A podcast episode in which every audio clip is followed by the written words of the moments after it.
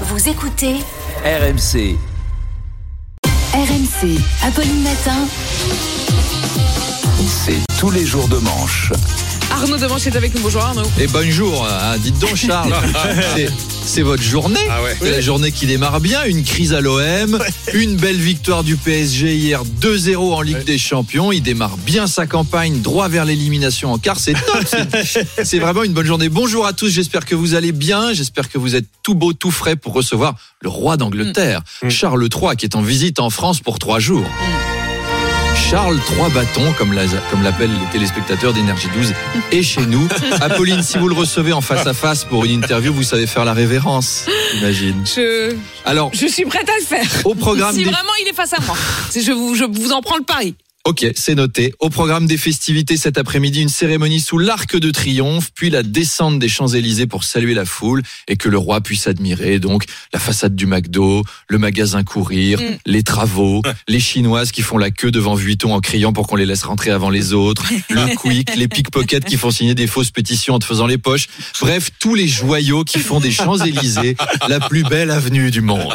Ça va être une drôle d'ambiance pour Charles III sur les Champs-Élysées. Alors, je sais pas si vous avez vu, euh, mais on a des affiches publicitaires de Netflix partout Ouais. sur les champs avec la nouvelle saison de Sex Education. Donc, c'est des visages de gens qui jouissent, qui vont être tout le long Ah, du ça. trajet du roi. Ouais, Sex, Sex Education, qui est une série adaptée du dernier livre d'Alain Juppé, euh, qui raconte, euh, qui raconte dedans que c'est un homme à femme. Car euh, j'aime les femmes, Madame de Balherme, j'aime le, le corps des femmes. J'ai beaucoup batifolé entre deux réunions sur la valeur travail. Avec des Marie Chantal de Saint-Germain-en-Laye. Comme ça, après la valeur travail, la valeuse travaille aussi. Oh non, il y a des enfants qui écoutent. Oh, alors, le roi Charles quand même. On en Démissionne Arnaud. Démissionne. alors ce soir, grand dîner de gala à Versailles dans la galerie des glaces. Tu parles d'une idée, hein, Charles III qui va devoir dîner en regardant sa tête dans un miroir. C'est un coup à perdre totalement l'appétit. Déjà qu'en face de Camilla, t'as pas faim. Et ce sont Oh. les plus grands chefs qui vont cuisiner. Le Yann- méchant. Yannick Aleno va cuisiner, Anne-Sophie Pic, Pierre Hermé. Le repas va être délicieux. Du coup, on espère que les Anglais vont l'aimer quand même. Eux qui sont habitués à la nourriture de leur pays. C'est trop bon. Ils vont ramener une mayonnaise à la menthe pour mettre sur l'ispahan. Bon Il va séjour, plus vouloir repartir. bon séjour, Votre Majesté. Arnaud, alors que les attaques de loups se multiplient, le gouvernement veut faciliter les protocoles de tir. Oui, dites donc des loups. Mm. Une visite de roi, c'est l'actu du Moyen-Âge ce matin. Oyez, oyez, vous écoutez France Ménestrel. Notre bon roué, Emmanuel Ier, a invité le roué d'Angleterre à festoyer en son chasteau et à taquiner de la gueuse en sa compagnie. Prenons garde, mes bons amis, aux attaques de loups en les forêts du royaume.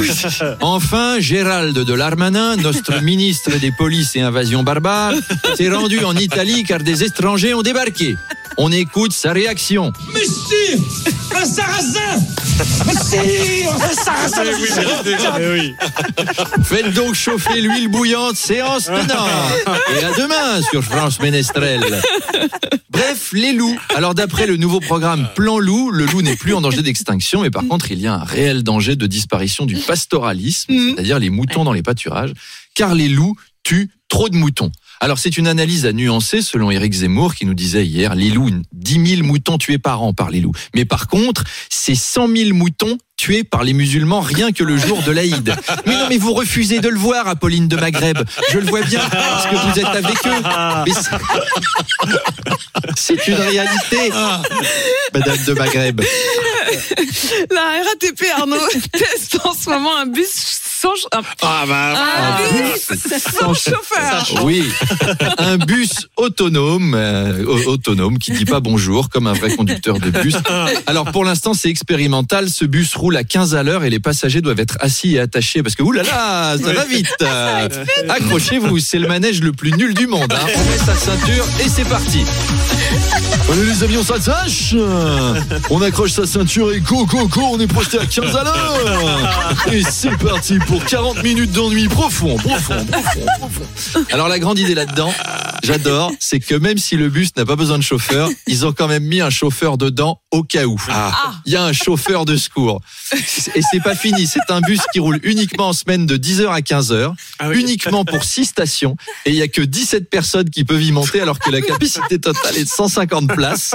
C'est là qu'on voit que le PDG de la RATP il nous avait manqué, mais il est toujours au Ah boulot. oui. C'est Jean Castex. Ah, Madame Apollerbe de Malines, Monsieur Magnier. Laissez-moi vous présenter mon bus autonome sans chauffeur, qui a un chauffeur quand même, qui va à 15 à l'heure dans une station sur 5, en transportant uniquement 17 personnes droitières et majeures nées entre juin 53 et janvier 91, qui en emploient dans le tertiaire un chapeau violet et sont abonnés au podcast d'Arnaud Demange sur RMC. Allez, je vous laisse. À plus dans le bus.